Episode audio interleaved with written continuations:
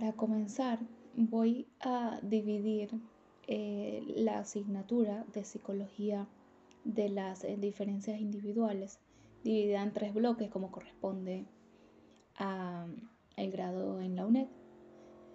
Quiero hacer un poco unos podcasts dedicados a todas aquellas personas que están repasando la materia y que se encuentran un poquito perdidos con respecto a tanta Em, tanto modelo teórico o tanto mm, autor implicado en dicha materia.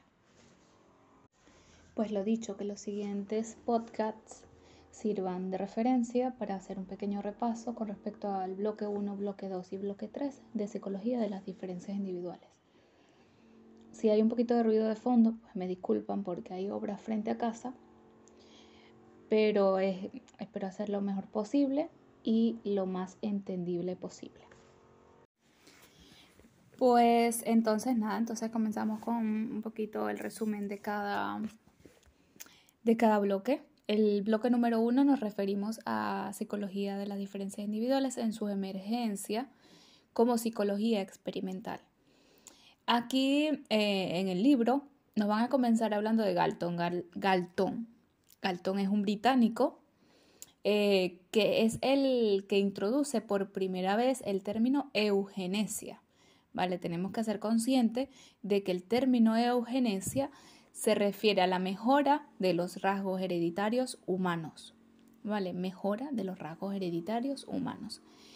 Recuerden que este podcast lo voy a hacer muy detalladamente porque es un podcast en forma de repaso. Entonces voy a hacerlo de manera lenta para que tu cerebro procese mejor la información y puedas escuchar estos audios antes de irte a dormir, en un momento en que estés en calma y así inconscientemente vas repasando de una manera tranquila. Eh, continuamos. Em, también dentro de lo que nos propone Galton, eh, existe un desarrollo del modelo y objeto de estudio de las diferencias individuales, ¿vale? Él desarrolló este modelo y objeto de estudio para las diferencias individuales de cada persona. Acá eh, él engloba lo que es la adaptación, la biología y la genética, ¿vale? Es una triada que siempre va a ir de la mano. La adaptación del individuo, la biología del individuo y la genética que está eh, involucrada en este individuo. También Galton convirtió a la psicología en el estudio de los procesos mentales simples. Esto casi siempre sale en los exámenes. Eh, Galton convirtió la psicología en estudio de los procesos mentales simples. ¿vale? Siempre relacionemos a Galton con procesos mentales simples. También creó pruebas psicométricas. Eh, básicamente nos van a decir en todo este, en todo este capítulo de que eh, Galton está referido a pruebas psicométricas en torno al tiempo de reacción, el tiempo de reacción que usa cada individuo en la ejecución de ciertas actividades. Entonces, Galton, británico, que introduce el término eugenesia, eugenesia se refiere a mejora de los rasgos hereditarios humanos, también propuso eh, procesos mentales simples en su estudio creó pruebas psicométricas con respecto al tiempo de reacción de los sujetos en dichas actividades. Al mismo tiempo, promueve el uso de cuestionarios, que más adelante Cattell lo va a llamar test. Entonces, engloba un cierto grado de decir Galton, está referido siempre a técnicas psicométricas, él, promovió el uso de cuestionarios, que más adelante Cattell llamará test, ¿vale? Test psicométrico. Pero el primero que menciona la parte de evaluar a un individuo a través de test psicométricos o cuestionarios fue Galton. Seguidamente, Cattell ya le daba el nombre de test psicológicos. Eh, de la misma manera, Galton dio un enfoque cuantitativo a los estudios, claro, refiriéndonos a que Galton fue el que propuso la idea psicométrica Dentro de cada idea psicométrica va a estar la idea de un enfoque cuantitativo. ¿vale? Más allá de la cualitativa experiencia del individuo, un enfoque cuantitativo. Acá también se habla, se comienza hablando, claro, en un principio de Darwin, del psiquismo, de las ciencias biológicas y lo natural, que sabemos que Darwin está siempre más involucrado, más referido en torno a lo que son las ciencias biológicas y todo el campo natural. Em, también hablamos aquí del motor de la evolución de la naturaleza, la metodología científica y orientación genetista, que también lo caracteriza a Darwin. ¿Vale? Esto es un pequeño paréntesis que siempre nos pueden lanzar por allí eh, en torno a Darwin. Seguimos con la próxima parte de este capítulo y habla en torno a la consolidación de la psicología de las diferencias individuales, ¿vale? ¿Cómo, ¿En qué momento de la historia se consolida la psicología de las diferencias individuales, de la diferencia de cada persona? Y es que todo esto sucede en torno a la mitad del siglo XX, ¿vale? En torno a la mitad del siglo XX comienza la sistematización conceptual. Es decir, hay un montón de autores que nos van a ir dando luces para decir, pues mira, este autor se refirió a esto, este autor se refirió a esto, y es acá cuando surge la consolidación de la psicología como estudio de las diferencias de cada individuo. Eh, se comienza hablando acá de la publicación de un artículo, ¿vale? Que seguramente sale en una de las preguntas porque lo he visto un montón de veces repetido. Entonces, acá sale la publicación de un artículo que se llama La Psychology Individually de Binet y Henry.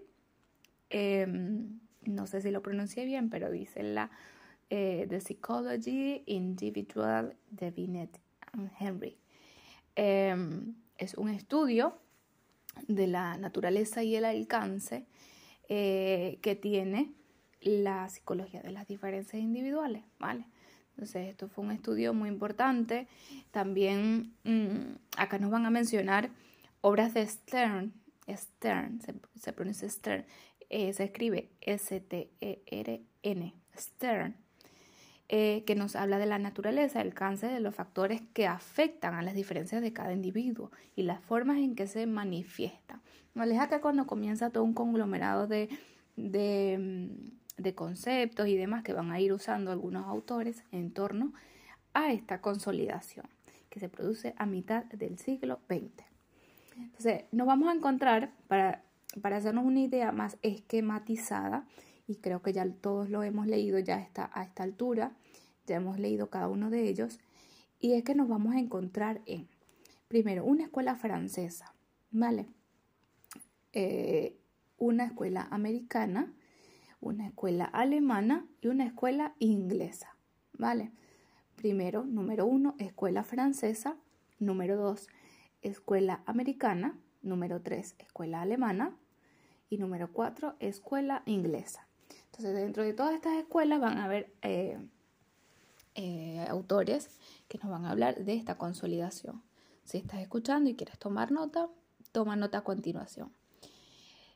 Escuela francesa. Dentro de la escuela francesa solo vamos a tener a Alfred Binet.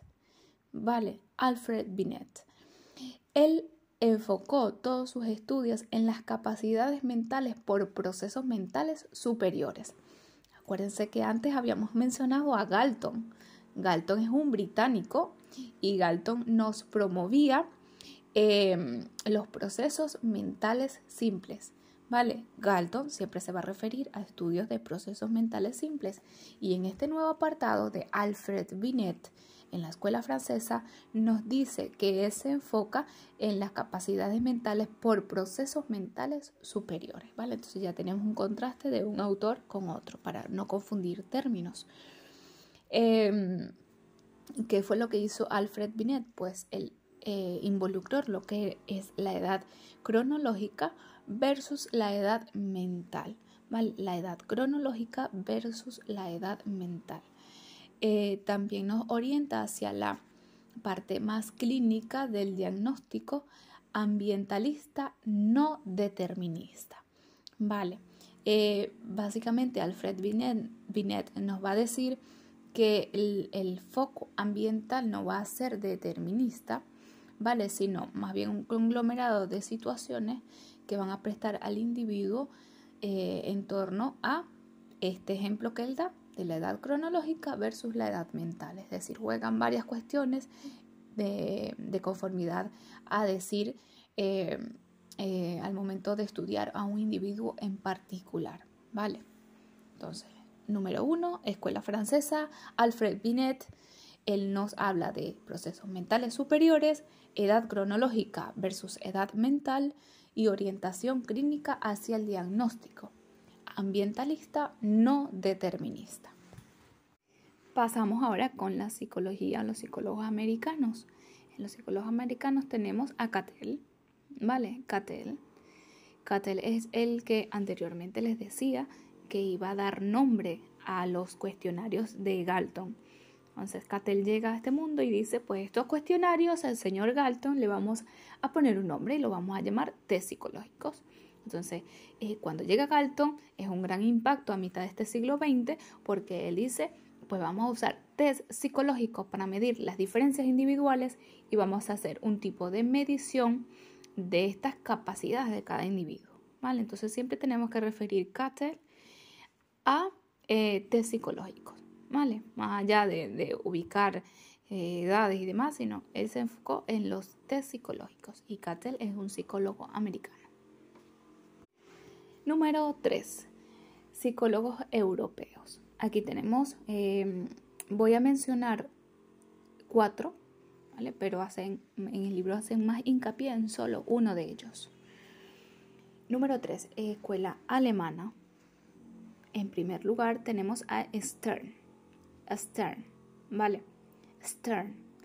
Él nos va a hablar de la orientación transaccional, interacción biología, ambiente. ¿Vale? La interacción de la biología de la persona con el ambiente. Él va a introducir en la consolidación de las diferencias individuales el concepto de rasgo. Entonces tenemos que siempre relacionar. Stenberg introdujo el concepto de rasgo. También introdujo el, el concepto de cociente mental, ¿vale? El cociente mental de una persona y cómo lo vio él a través de la edad mental y la edad cronológica. Es un poco lo que hizo Alfred Binet, pero recordemos que en contraste Stern es el primero que usa el término de concepto de rasgo, el término rasgo, ¿vale? En la psicología de las diferencias individuales. Siempre relacionemos Stern con rasgo. Eh, en la escuela alemana también hay otros autores de los que no se habla mucho, pero es importante mencionarlos por si acaso sale algo en el examen. Paulitk, Paulitk y Amelang. Estos nombres alemanes son bárbaros. Paulitk, Amelang y Bartusek. ¿Vale? Paulik, Amelang y Bartusek. Básicamente estos son tres de los que no se habla mucho, no se hace mucho hincapié en el libro, pero es importante mencionarlo. Em, pasamos al número 4, escuela inglesa.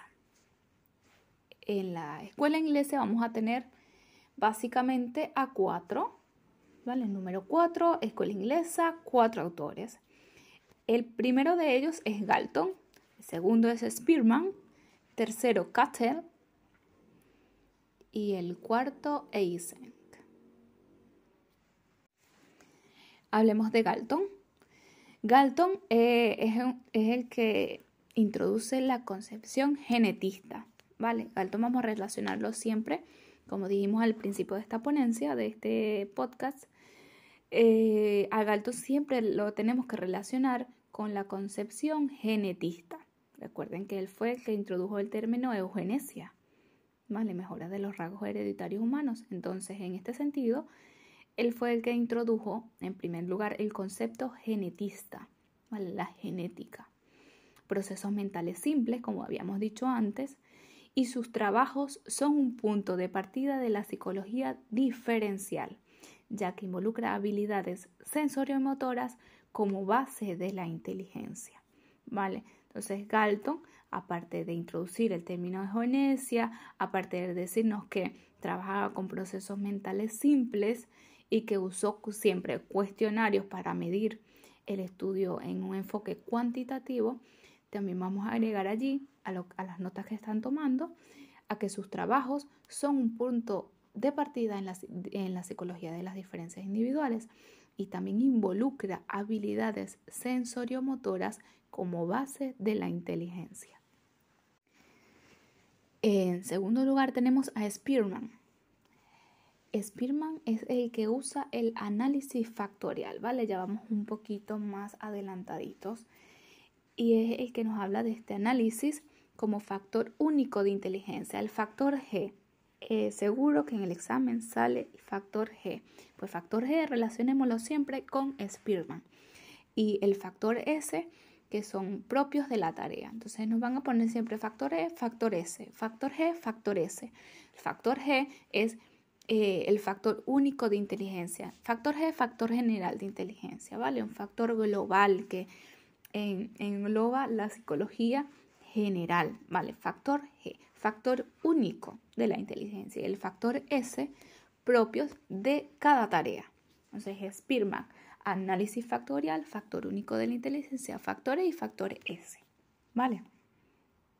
Continuamos en último punto. Tenemos a Cattell de nuevo y a Eisen.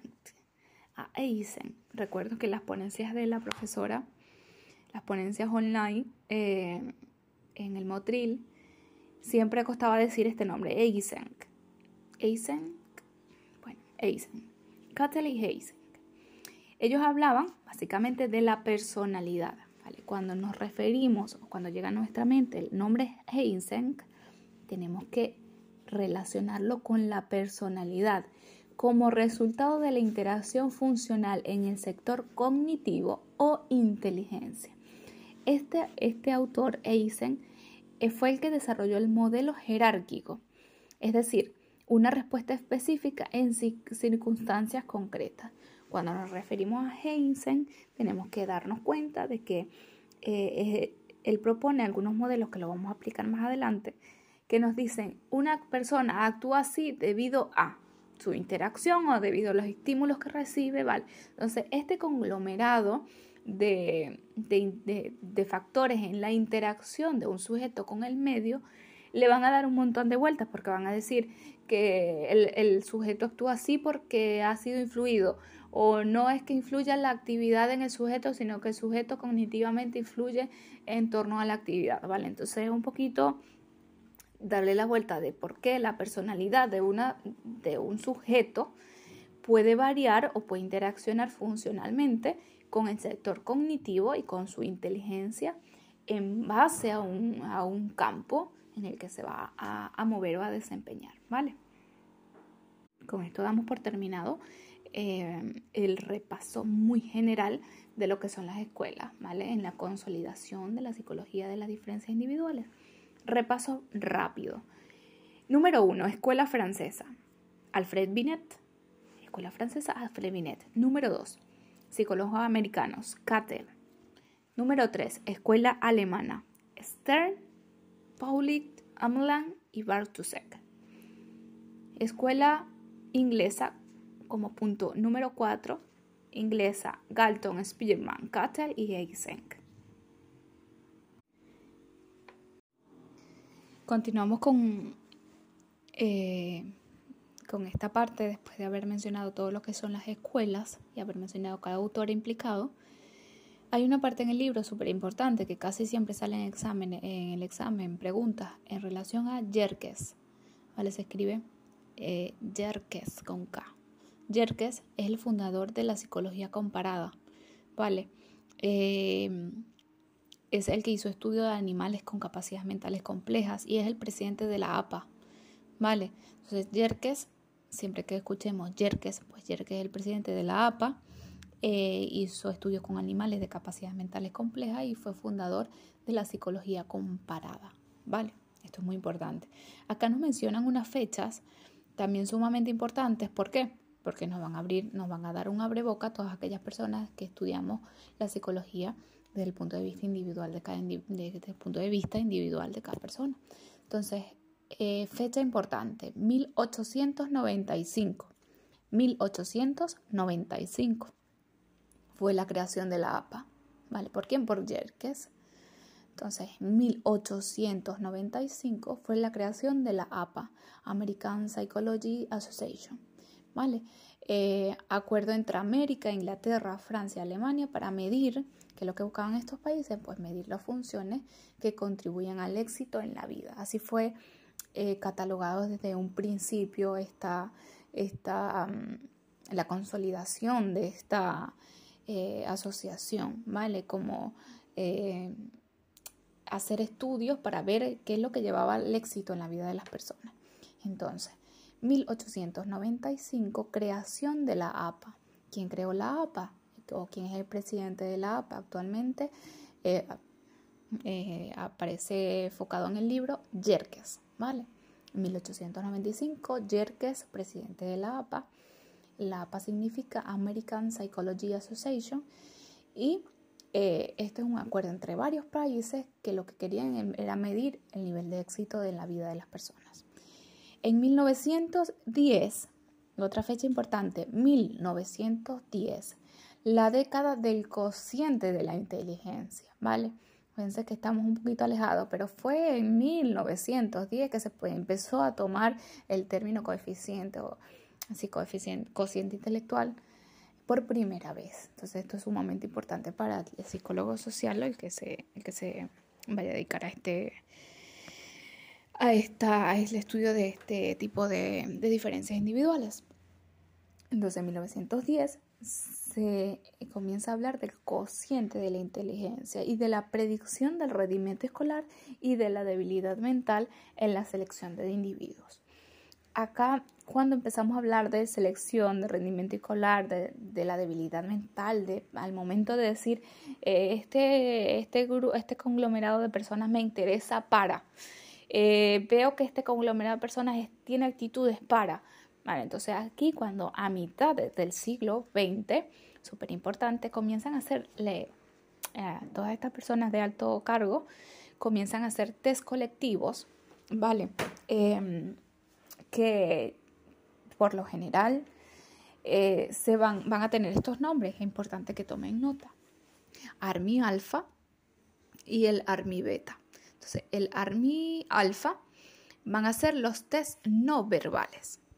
Armi alfa, test no verbales. Y el Armi beta de aptitudes especiales y de rendimiento. ¿Vale? Entonces, número uno, eh, ARMI alfa, test no verbales.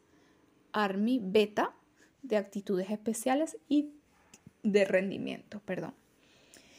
Eh, también se comienza a hablar en toda esta polémica que se causa eh, en torno a la primera mitad del siglo XX de los test contaminados por la cultura. ¿vale? Se empieza a ver de que en el mundo hay diferentes culturas, de que estos test pueden estar contaminados porque eh, la inteligencia no va a ser la misma en una cultura que en la otra, según el, nivel que tenga cada persona o, según qué es la inteligencia en esa cultura. Vale, entonces de allí comienza toda este, este revolución em, con respecto a decir de que los test podían estar contaminados, ¿vale? Por la cultura. Eh, a primera mitad del siglo XX también eh, comienza el gran auge del control de migración de soldados de Primera Guerra Mundial, industrialización. Entonces un poco como tener ese, ese concepto de que al principio del siglo XX, con, con, todo esto de la guerra mundial, demás, las personas con altos cargos, personas muy importantes, jugaban, jugaban, lo digo en sentido figurado, sino que eh, pues sabían que habían estrategias que podían usar a su favor o en contra del enemigo. Entonces se empezaron a sobre estos test colectivos para, por ejemplo, para seleccionar mm, pelotones de guerra, para seleccionar a personas que tuvieran ciertos rasgos eh, para la batalla, ¿sabes? fueron usados eh, estos test colectivos de manera que hoy se usan, no estoy diciendo que no, hoy se usan pero de una manera más responsable, no como se usaban antes, que decían, pues, eh, con respecto al test ARMI, por ejemplo, ARMI beta, actitudes especiales en el rendimiento, de que decía, esta persona tiene rendimiento para trabajar bajo presión o bajo sometido a bajo grandes niveles de estrés, esta persona podría dar el 100% y no sirve para, Entonces se usaba también en ese sentido.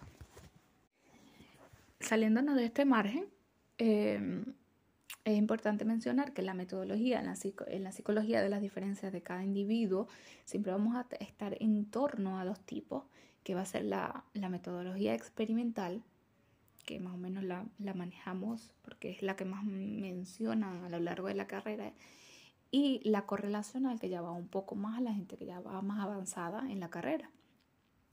Entonces, la psicología experimental eh, va a estar enunciada con las siglas ER, psicología experimental E-R y psicología correlacional R-R.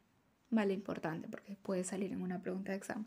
Experimental ER, estímulo-respuesta y correlacional RR. Perfecto. En este sentido, la psicología experimental va, a tener siempre una explicación causal, estímulo-respuesta. Esto pasa por esto, ¿vale? Y va a someterse a situaciones siempre de nivel experimental. En cambio, en, eh, en el otro margen de ideas, encontramos a la metodología correlacional que nos va a suprimir la varianza entre la variable independiente. ¿Vale? Va a suprimir esa varianza entre la variable independiente es muy usado. Este término correlacional es muy usado. Se usa por lo general en contexto natural, ¿vale? Cuando quieras correlacionar una cosa con la otra.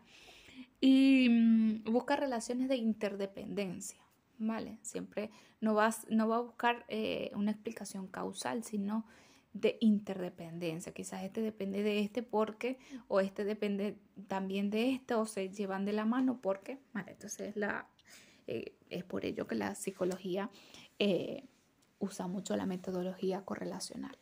¿vale? También hay dos, em, mm, hay dos apartados importantes de los que van a hablar en el libro eh, con respecto a censo psicológico y técnica multivariada. ¿Vale? El censo psicológico va a ser siempre una muestra representativa. Cuando uno hace un censo psicológico, tiene que ser una muestra representativa de la realidad, cómo se contribuye, medidas, desviación y comparar, ¿vale? Cuando vamos a hacer estudios de, de, grupos eh, o de personas dentro de un grupo, de grupos eh, influyen en un individuo, en general se tiene que hacer un censo psicológico que tiene que estar representado por muestras eh, realmente representativas. Hay que saber cómo se distribuyen, en qué medida, desviación y saber la, la comparación. También existen técnicas multivariadas que nos van a permitir simplificar y sistematizar los datos en general. Eh, se puede hacer estas técnicas multivariadas, pueden hacerse en torno a pruebas psicométricas en ambientes naturales y con lo bueno que nos va a aportar estas técnicas multivariadas es que nos va a dar propiedad para hablar en un lenguaje estadístico, no simplemente en lo cualitativo, en decir, pues tiene esta característica, esto es debido a esto, no, sino que ya nos lleva más hacia la parte estadística, ¿vale? Hacia la parte cuantitativa. Entonces, siempre importante las técnicas multivariadas y el censo, censo psicológico en esta consolidación de la psicología de las diferencias de cada individuo. Vale, pues continuamos eh, con la ejecución de estos podcasts. Quedamos en la parte de las cuestiones conceptuales y teóricas. Vale, ya una vez hablada la parte de las técnicas multivariadas y el censo psicológico y de la metodología experimental y correlacional, vamos a hablar de, los, de estas cuestiones conceptuales y teóricas que comienzan a hacer énfasis en la psicología de las diferencias individuales. Y es que a partir de acá surgen modelos psicométricos o estructurales eh, de correlaciones de las puntuaciones de los sujetos entre los test. ¿vale? Empieza a complicarse la cosa. Y es que eh, se refiere a cuántas y cuáles son las dimensiones o unidades básicas. Y básicamente establecer el tipo de estructura, forma y organización de las dimensiones. Esta parte es un poquito más complicadilla, pero ¿a qué se refiere? Eh, se refiere al paradigma EOR o OER, ¿vale? De Thurston. Thurston. Se escribe T-H-U-R-S-T-O-N-E. Thurston. Thurston. Thurston. Yo siempre me acuerdo cuando digo Thurston eh, como una máquina. Thurston fue como una máquina. él, él introdujo el paradigma, el paradigma EOR, en sus siglas EOR. Entonces, ¿qué significa E?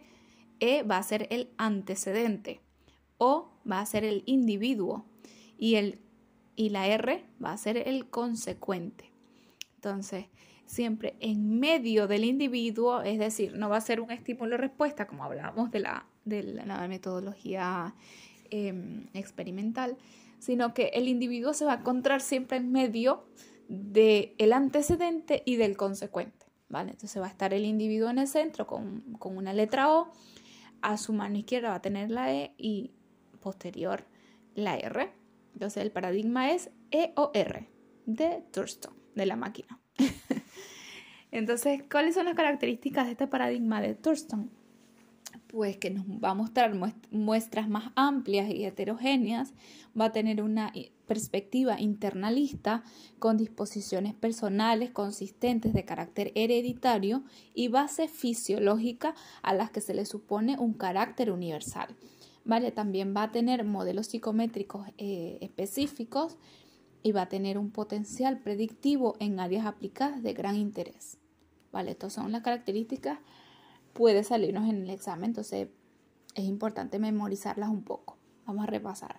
Paradigma EOR. EOR significa antecedente, eh, individuo, consecuente. Antecedente, individuo, consecuente. EOR, antecedente, individuo, consecuente.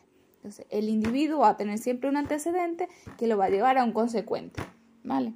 Listo. Las características son 1. Muestras amplias y heterogéneas. 2. Perspectiva internalista. 3. Modelos psicométricos. Y 4. Potencial predictivo en áreas aplicadas de gran interés. Seguimos con la parte de la crisis que pasó toda la psicología experimental en, en esas épocas de crisis, de decir, todavía no encontramos bien la manera de definir las cosas y de ponernos de acuerdo. Pues ese fue un periodo de crisis para la psicología de las diferencias individuales. Y también se hablaba que en este periodo de crisis se, se tomó mucho en cuenta la simplicidad de objetivos y el reduccionismo metodológico, ¿vale? Eran algunas técnicas que se usaban que se pueden tener en cuenta hoy día, pero están un poco eh, arraigadas más a ese periodo de crisis de la psicología. Entonces, cuando hablamos de simplicidad de objetivos, eran aquellos que conformaban que mm, conformaban pequeño número de ideas, ¿vale? Simplicidad de objetivos, pues eran poquitas ideas, aportaban pocas ideas.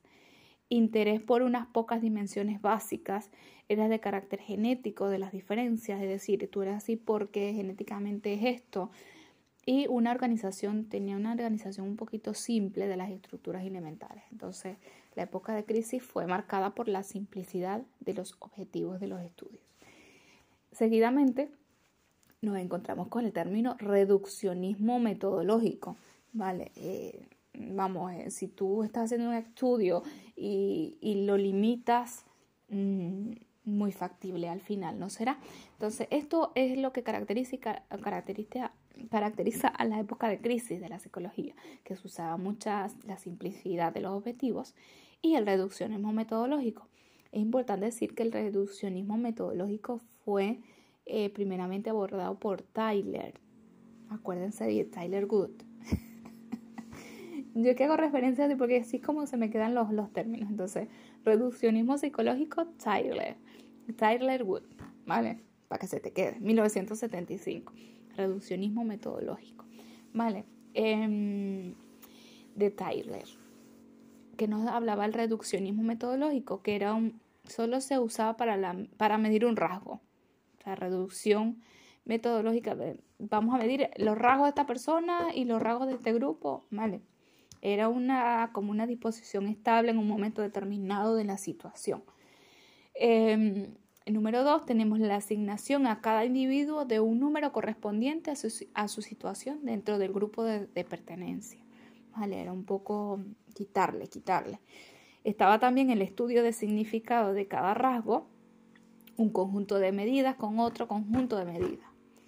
Eh, era un poco también de, decir, eh, tú perteneces a esto porque con, tiene estas características y pues tú perteneces a este otro porque tienes este, o sea, era como reducir la, potencialidad del estudio. Y, finalmente la búsqueda del origen de las diferencias aparecidas. ¿vale? Eh, el, reduccionismo nos llevaba siempre a la búsqueda de este origen de, las conductas que aparecían. ¿vale?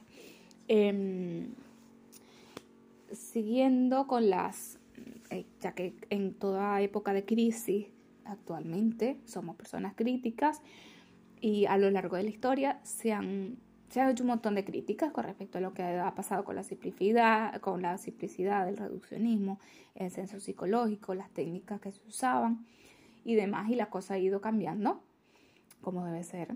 Entonces, aquí en este apartado caemos en las críticas que se iniciaron con las técnicas inferenciales. Eh, técnicas inferenciales me refiero a, hacer inferencias sobre. Era muy de moda hacerlo estaba muy de moda hacer inferencias de decir, esto es por esto. Vamos a inferir, eh, el comportamiento de la rata va a ser este porque yo infiero que va a pasar esto. Entonces, esto tuvo un montón de críticas porque, por ejemplo, con respecto a las muestras, si la muestra no era representativa. Eh, decían, es que realmente si lo estás haciendo con ratas, pero si lo haces con monos, ¿sabes? Entonces las muestras en sí no eran mm, realmente representativas. Eh, con respecto a modelos lineales no permite obtener información fiable acerca de la configuración exacta de un factor dado. ¿Vale? Eran modelos muy lineales. También estaba con respecto a la subjetividad, que permite tomar decisiones que le impregnan de cierto grado de subjetividad. ¿Vale? La subjetividad se refiere a, eh, pues es el polo opuesto a la objetividad, claro está de que se prestaba mucho para interpretaciones, para eso que no debemos hacer los psicólogos de, decir yo supongo que esta persona está deprimida, entonces no, el psicólogo tiene que ser una persona muy objetiva y es por esto que se criticaba en torno a la subjetividad que esto implicaba. Y también hablaban de la circularidad, que por ejemplo, habían rasgos que son mm, que eran meras etiquetas descriptivas, es decir, eh, tú eres esto porque pasa esto. Entonces se volvía un círculo vicioso y decía, es que eh, porque pasó esto, tú eres así. Entonces tú eres así porque pasó esto. Entonces eso se volvía en una circularidad. Y no sirve para, eh, en cierto sentido, no servía la simplicidad, la simplicidad ni el reduccionismo metodológico no servía para valorar hipótesis causales. ¿Vale? ¿Por qué? Porque reducía Em, cantidad de metodologías a usar, lo reducía, eh, simplificaba los objetivos. Entonces, obviamente, no ibas a tener eh, cómo valorar eh, objetivamente hipótesis causales. ¿vale? Entonces, una cosa más tiene que ver con la otra. Es importante también acá mencionar los términos personalismo versus interaccionismo. Esto también fue un poco la época de, a ver, la época de la crisis de la psicología de las diferencias individuales, con todo este jaleo de las críticas y demás. Porque, ¿qué pasa? Em, cuando hablamos de personalismo, hay una creencia implícita de que el estudio del comportamiento y las características individuales son consistentes y predecibles. Es decir, eh, un paradigma correlacional. ¿Vale? No va a ser estímulo y respuesta, no, sino que eh, si pasa esto va a ser por esto, porque esto depende de esto, entonces, ¿vale? Entonces el personalismo lo que decía es que era una creencia implícita de que el estilo de comportamiento y las características individuales de cada persona eran consistentes y predecibles, ¿vale? Cuando esto hoy día sabemos que no es así. O sea, el personalismo está un poco ya, más bien para agregarlo ahí a las críticas de la, de la crisis de la psicología de las diferencias individuales. Eh, también se habla acá, antes de caer en el, en el interaccionismo, de situacionismo, porque claro, hay una cosa que es la persona, la situación y la interacción de esa persona con el entorno. Entonces caemos en lo que es la crítica del situacionismo. ¿Por qué? Porque la importancia de los rasgos frente a estímulos situacionales como determinantes de la conducta variaciones temporales del comportamiento y de los rasgos habituales que definen a una persona, pretendida tenía también pretendida consistencia de los rasgos, valor predictivo de los constructos personales y Este situacionismo negaba la utilidad de rasgos a favor de los principios del aprendizaje. Entonces, lo que, no, lo que nos dice esto que leí es que el situacionismo te decía, eh, esta situación, el individuo va a actuar de esta manera. Va ante una situación de estrés, el individuo va a saltar, el individuo va a racionar, eh, ¿sabes? Era un poco predecir y ese nivel de predicción de poca de, de un montón de subjetividad no es muy, muy bueno que se diga. Entonces, caemos acá ahora en el término interaccionismo. El término interaccionismo dice que la conducta está determinada por factores personales, rasgos, características situacionales o con su interacción. Eh, dice que hay una unidad básica para la predicción de la conducta. ¿Vale? Vale. Entonces, em, vamos a hablar del personalismo al interaccionismo. Vale, el periodo clásico se caracterizaba por una concepción personalista e internalista. ¿vale? En el periodo clásico siempre se hablaba de manera más personalista e internalista por la creencia de que la conducta y las características de cada individuo, de cada persona, son consistentes y predecibles, fruto del carácter eh, único de la persona o irrepetible del individuo. ¿vale? Eh, el concepto clásico de rasgo atravesó una profunda crisis también. ¿Por qué? Porque es acá cuando se, producen las críticas del situacionismo, que es la importancia de los rasgos frente a estímulos situacionales como determinantes de la conducta, ¿vale? Lo que le expliqué antes de que eh, ante esta situación debes actuar de esta manera entonces, era una cosa pretendida con, cierto grado de consistencia y valor predictivo de que este tipo de constructos personales e interés eh, como objeto de estudio eh, no era muy, muy factible. ¿vale? Eh, el desarrollo del modelo integrador, que es el interaccionismo, es decir, del personalismo y situacionismo, surge el interaccionismo como algo más de la psicología social, ¿vale? donde la conducta está determinada por factores personales o rasgos, ¿vale? Características situacionales y la interacción de las dos anteriores, de dos factores personales y rasgos con las características de la situación donde se encuentra el individuo. ¿Vale? Entonces, eh, esto corresponde a una unidad básica de análisis en la predicción de la conducta. La unidad básica va a ser eh, como una triada, por decirlo de alguna manera, una triada donde vamos a ubicar el factor personal, el rasgo y las características de la situación.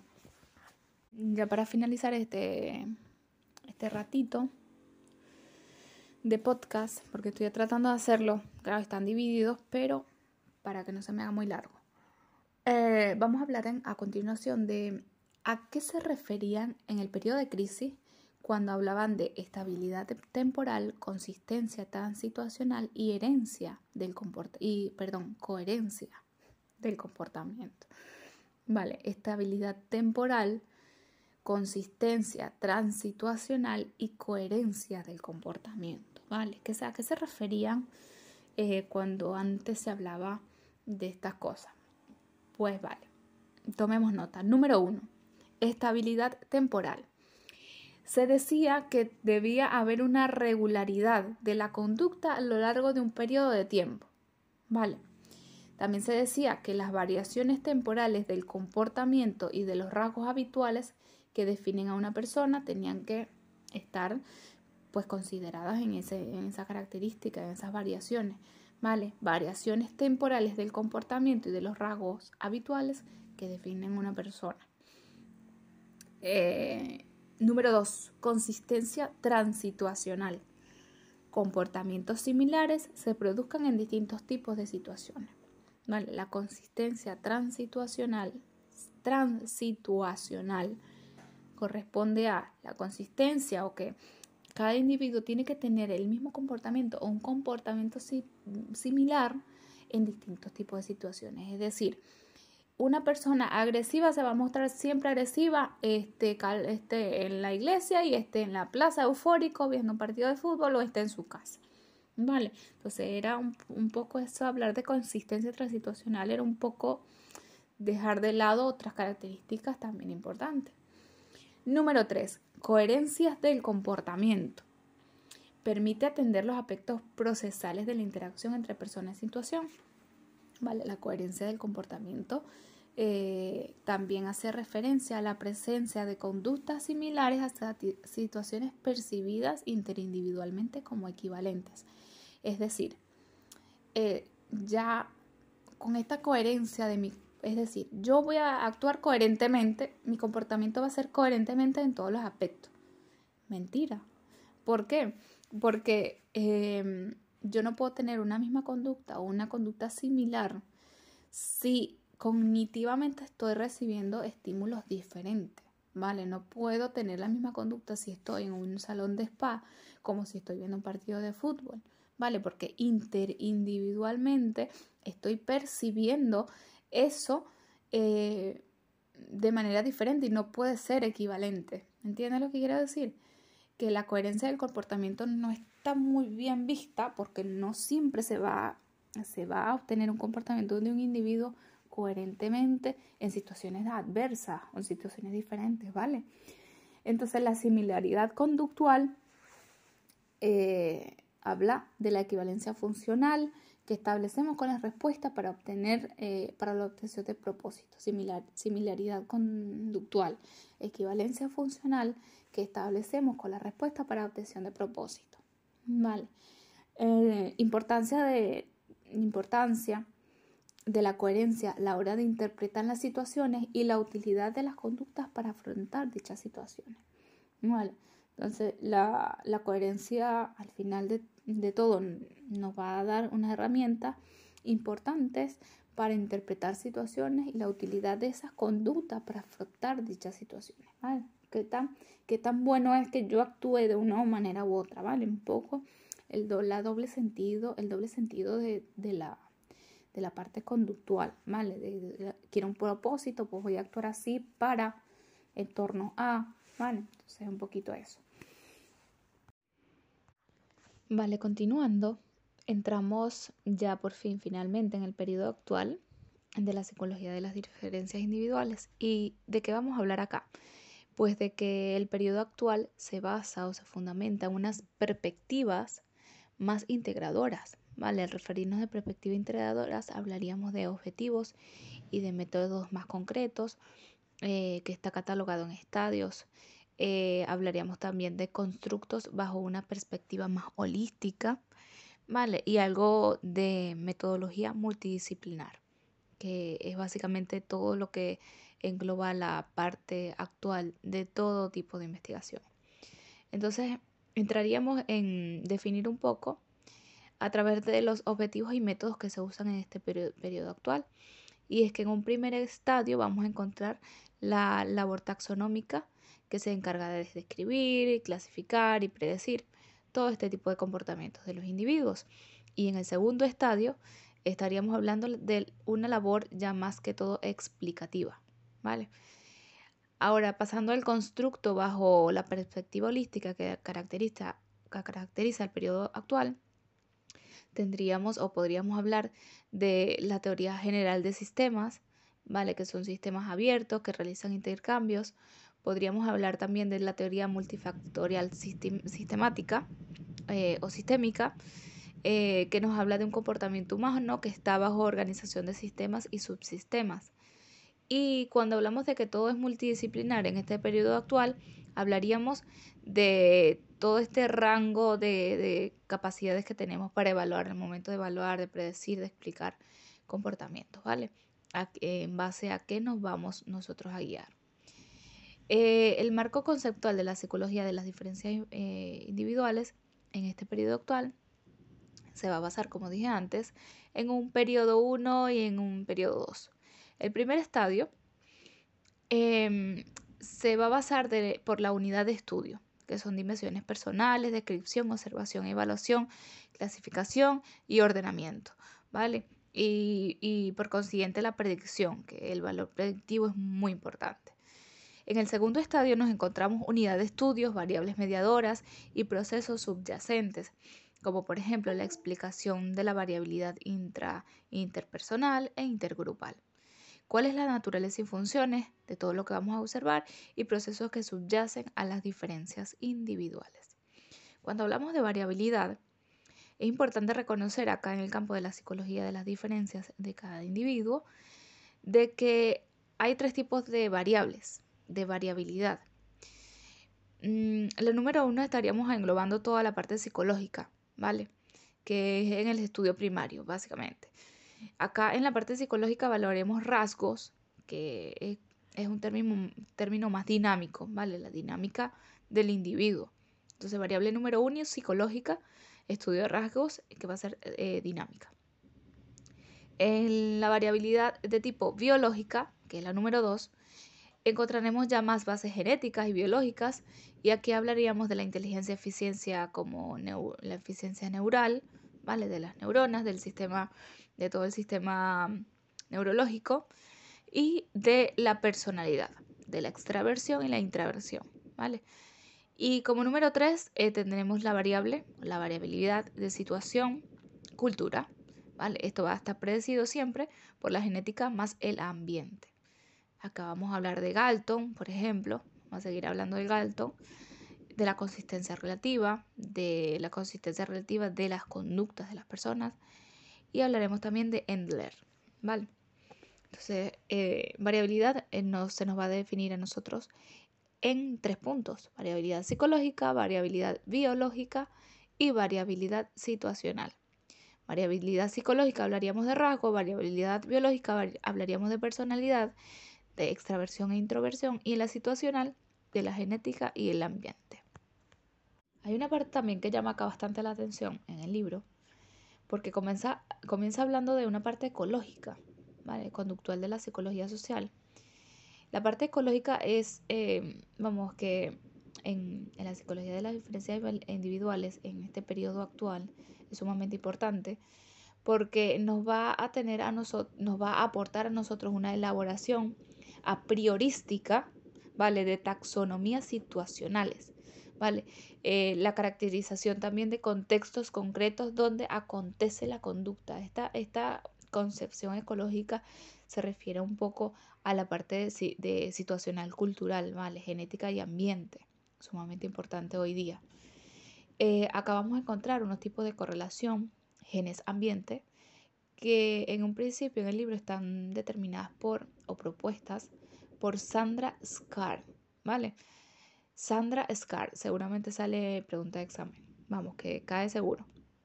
Entonces, decimos, eh, recopilamos en la parte ecológica, conductual y psicológica social, vamos a encontrar correlaciones de tipo genes-ambiente, propuestas por Sandra Scar. Van a ser de tres tipos, como por lo general lo encontramos en todos los estudios, va a ser pasiva, activa y reactiva. ¿Qué pasa en la pasiva? En la pasiva eh, hay ambientes asociados a inclinaciones genéticas, ¿vale? Vamos a encontrar el individuo en situaciones ambientales asociadas a inclinaciones genéticas. En la parte activa vamos a encontrar a la persona con características heredadas, eh, que con estas características heredadas busca de forma activa o selecciona de forma activa y se crea situaciones, ¿vale? Crea situaciones en este contexto. La parte activa siempre va a ser más dinámica. Y la reactiva, vamos a encontrar la reacción reactiva reacción del ambiente en respuesta a las características personales de cada persona. Reactiva ya es el ambiente el que reacciona a las respuestas de las características de esta persona en, en especial. ¿vale? Sumamente importante, de igual manera, hablar de la inteligencia, ¿vale? porque acá ya se empieza a hablar un poquito de la inteligencia, la personalidad y demás. Eh, la inteligencia, mm, pues ya sabemos todo lo que es una capacidad mental muy general, ¿vale? Que nos lleva a pensar, a razonar, a planificar, resolver problemas, porque una persona inteligente es capaz de resolver problemas, de pensar de un modo más general, más abstracto, más, más concreta, más específica, un conglomerado de, de, situaciones, ¿vale? También eh, la persona inteligente o la inteligencia en sí refleja una capacidad muy amplia y profunda para comprender lo que es el ambiente que nos rodea, ¿vale? Entonces en psicología social y en psicología de las diferencias individuales es sumamente importante. Em, ¿Y qué acciones va a tener la inteligencia dentro de nosotros como individuos? Pues la de aprender, la de plantear problemas y resolver problemas, ¿vale? Vale, no menos importante, eh, en esta parte comenzamos ya a estudiar la personalidad. Em, la psicología de las diferencias de cada persona en base a la personalidad. Entonces, ¿qué pasa acá? Cuando hablamos de personalidad nos vamos a encontrar siempre con, eh, pues, tu personalidad, pues, eh, es un conglomerado de si eres una persona inteligente, si tienes carácter, si tienes temperamento, eh, cuál es la, la, característica de tu inteligencia, de en qué te basas, en qué eres realmente bueno, en qué no, ¿vale? Y todo esto nos va a detonar a nosotros en la persona, la capacidad que tiene para afrontar dichas situaciones, ¿vale? O de resolver, resolver problemas, como lo decíamos anteriormente. Entonces vamos a ver ciertas características de las personas, como por ejemplo el temperamento, cómo es su carácter, ¿vale? Cómo va a integrar estas dos cosas eh, en relación con, de él con su ambiente. Entonces empezamos diciendo que la personalidad es una dinámica, ¿vale? La personalidad es una dinámica individual, intraindividual, no inter, no es de, mí con los demás, no, es intra, es muy mío, em, que tiene un ajuste único en el ambiente, ¿vale? Es intraindividual, que va a tener un ajuste en el, en el otro, en la persona, en otra persona, en el ambiente, ¿vale? En la sociedad. Em, ¿Y cómo vamos a detonar nosotros la parte de la personalidad, pues lo podemos ver en la parte cognitiva, en la parte conativa, eh, psiconativa se llama conativa, afectiva y somática, ¿vale? En la parte cognitiva podemos ver la inteligencia en sí como factor G, ¿vale? En la conativa, el carácter. La conativa, carácter. Afectivo, temperamento. Y somático, constitución, ¿vale? Entonces vamos a hablar un poquito de cada una de ellas para, para comprenderla de mejor manera. Cuando hablamos de inteligencia de carácter, eh, empezamos hablando de inteligencia con respecto al temperamento, ¿vale? Eh, la, reactividad, la reactividad que tiene el sujeto, reactividad fisiológica, un origen genético que por, lo general se tiene. Eh, tú ves a, dos padres que son temperamento muy cargado, muy fuerte, que son personas quizás un poco más coléricas, ¿vale? Por lo general eh, el origen genético también es importante al, momento de esta persona tener un niño, ¿vale? Pues, puede que el niño no sea una persona eh, muy flemática ni muy, ¿sabes? Más bachada, sino eh, una persona también que tenga referencia genética de sus padres que son un poco más coléricos, ¿vale? Esto, esto puede tener también una importancia al momento de hablar de temperamento, ¿vale? Y también van vinculados siempre las emociones, ¿vale? Cuando hablamos de carácter, eh, aquí tenemos que tener en, cuenta de que hablar de carácter es tener idea, valores, que es algo que sea predecible, ¿vale? El carácter no se parece al temperamento. Solemos decir, ay, que este niño tiene un temperamento tal, o es que esta persona tiene un temperamento tal. No es lo mismo temperamento que carácter. Ojo, porque, como dije anteriormente, el temperamento es una reactividad, reactividad fisiológica que va ligada también al origen genético. Pero el carácter en sí va a ser algo más predecible, es decir, tú, tú, sometes a un individuo ante una situación y se supone que este individuo debe reaccionar ante tal situación. Entonces, el carácter se va a basar en que va a ser de ideas de valores y que va a ser predecible, ¿vale? En un ambiente, en un ambiente de enseñanza o o en varios contextos en el que la persona se desarrolle, ¿vale? Y el, eh, en la constitución, cuando anteriormente les dije que había una parte de inteligencia, carácter, temperamento y constitución, pues en la constitución tenemos el constructo integrador, que aquí nos va a hablar de la parte cognitiva y no cognitiva. ¿A qué se refiere? A lo que es no observable, como la creatividad, por ejemplo. ¿Vale? Entonces, la parte somática de constitución vamos a encontrar el constructo integrador, que es la parte cognitiva y no cognitiva, que por ejemplo va a ser la creatividad que tenga esa persona en el momento de, eh, de resolver problemas o de realizar una tarea, ¿vale? Venga, no menos importante, vamos a ubicarnos aquí unas unidades eh, que van a ser las unidades fundamentales del análisis de la personalidad. Entonces tenemos que las unidades van a ser dos, disposicionales y procesuales. ¿Vale? Las unidades fundamentales de análisis va a ser de dos tipos, disposicionales y procesuales.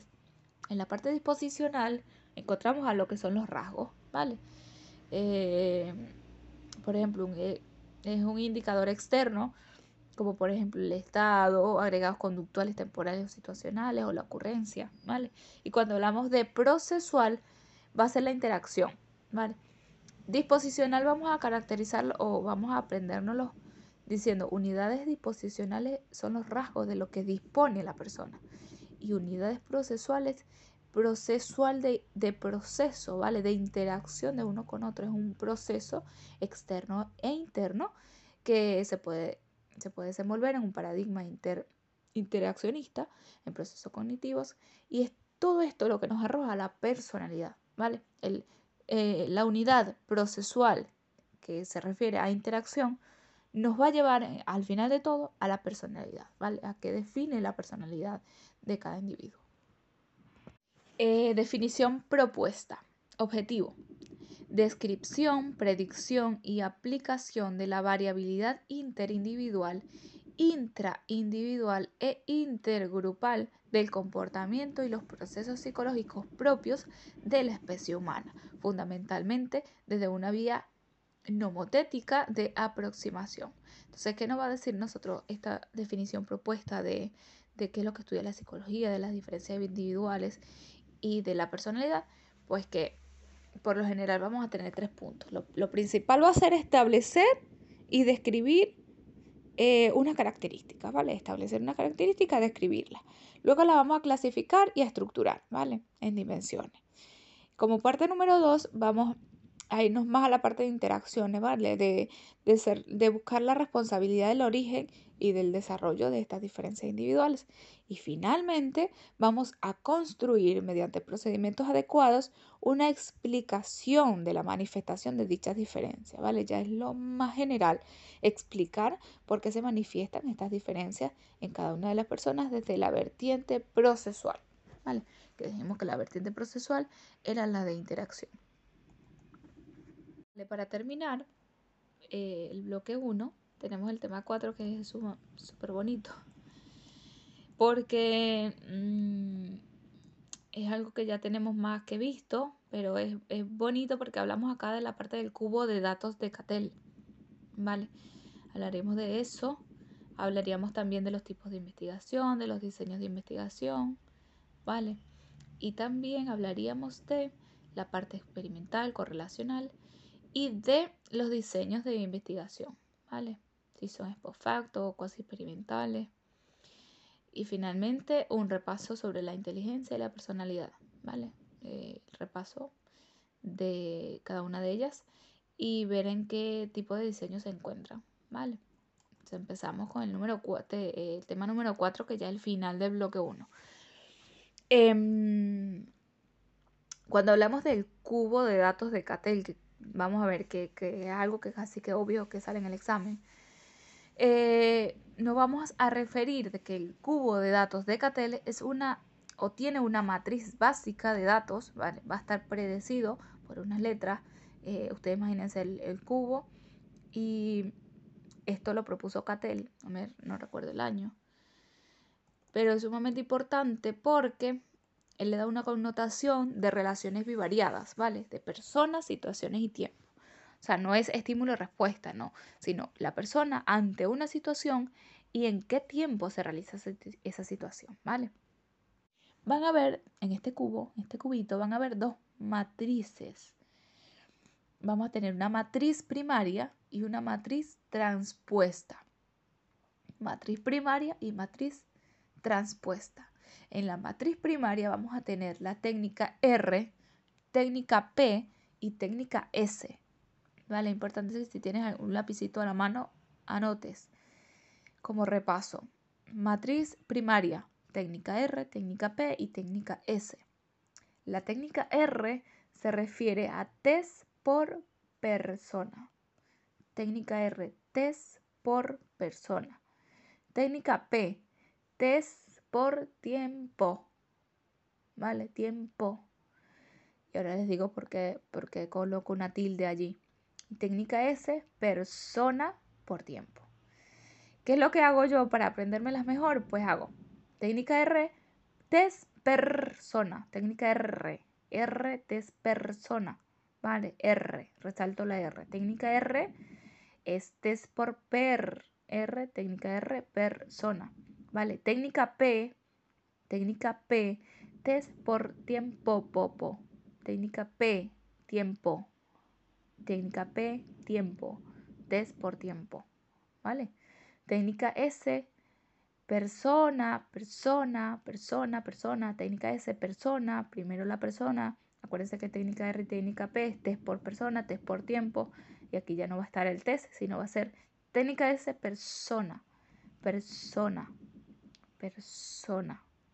Por tiempo. ¿Vale? Yo me lo prendo así y se me hace mucho más cognitivamente más accesible al momento de recuperar la información en, el examen, ¿vale? Entonces, técnica R, test por persona. Técnica R, test por persona. Técnica P, test por tiempo. Técnica P, test por tiempo. Técnica S, persona por tiempo, ¿vale? Esa es la matriz primaria. La matriz transpuesta vamos a encontrar la técnica Q, técnica O y técnica P. Técnica Q, individuo por test. Individuo por test. Técnica O, tiempo por test. Tiempo por test. Técnica O, tiempo por test. Y técnica T, tiempo por individuo. ¿Vale? Em, importante que donde vamos en los clasificados de Q o T, técnica Q, técnica O, técnica T, eh, acá nos vamos a referir de test y tiempo, ¿vale? Pero por lo general tiempo, o sea, tenemos que tener en cuenta que eh, mm, se basa más en el tiempo, quizás en, en, el tiempo en el que estas situaciones se manifiestan, ¿vale? Em, pues nada, genial, hay que aprendérsela así tal cual porque, vamos, te tiende a confundir porque si te colocan el examen, ¿a qué se refiere la técnica T? Empiezas tú, técnica R, técnica S, técnica O. A ver, ¿dónde creas que estaba? Entonces, tiende un poco a confundir, pero una vez que se manejen los conceptos, eh, se hace un poquito más fácil. Vale, pasamos la página. Y nos ubicamos ahora acá en las dos disciplinas de la psicología científica, que son las que ya vimos anteriormente, la experimental y la correlacional. Entonces, ¿qué es lo que hace aquí? Que aquí define una por una un poquito más detalladamente.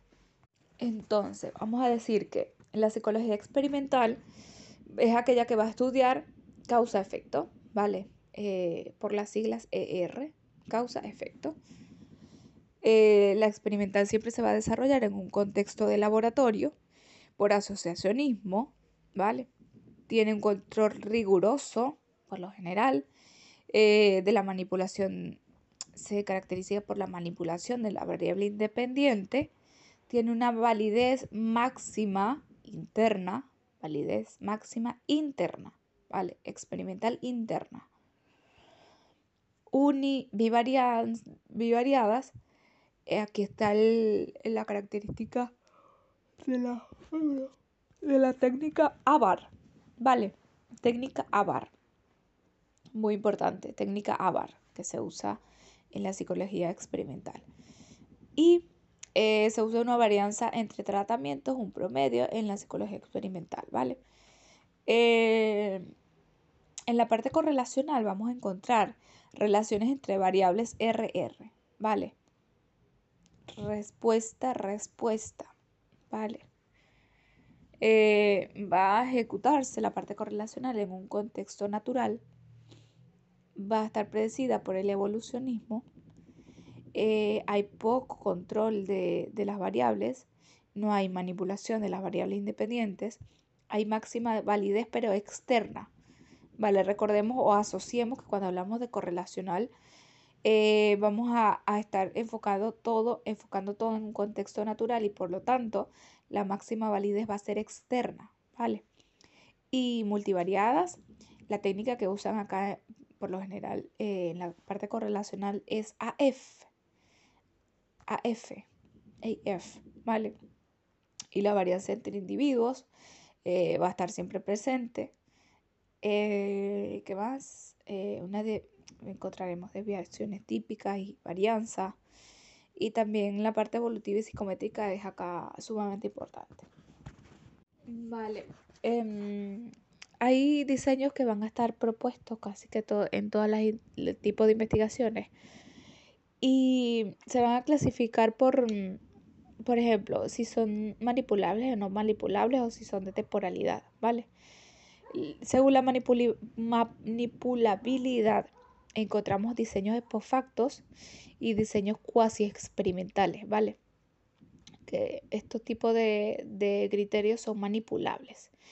Vale, entonces en el post facto encontramos diseños correlacionales y diseños comparativos.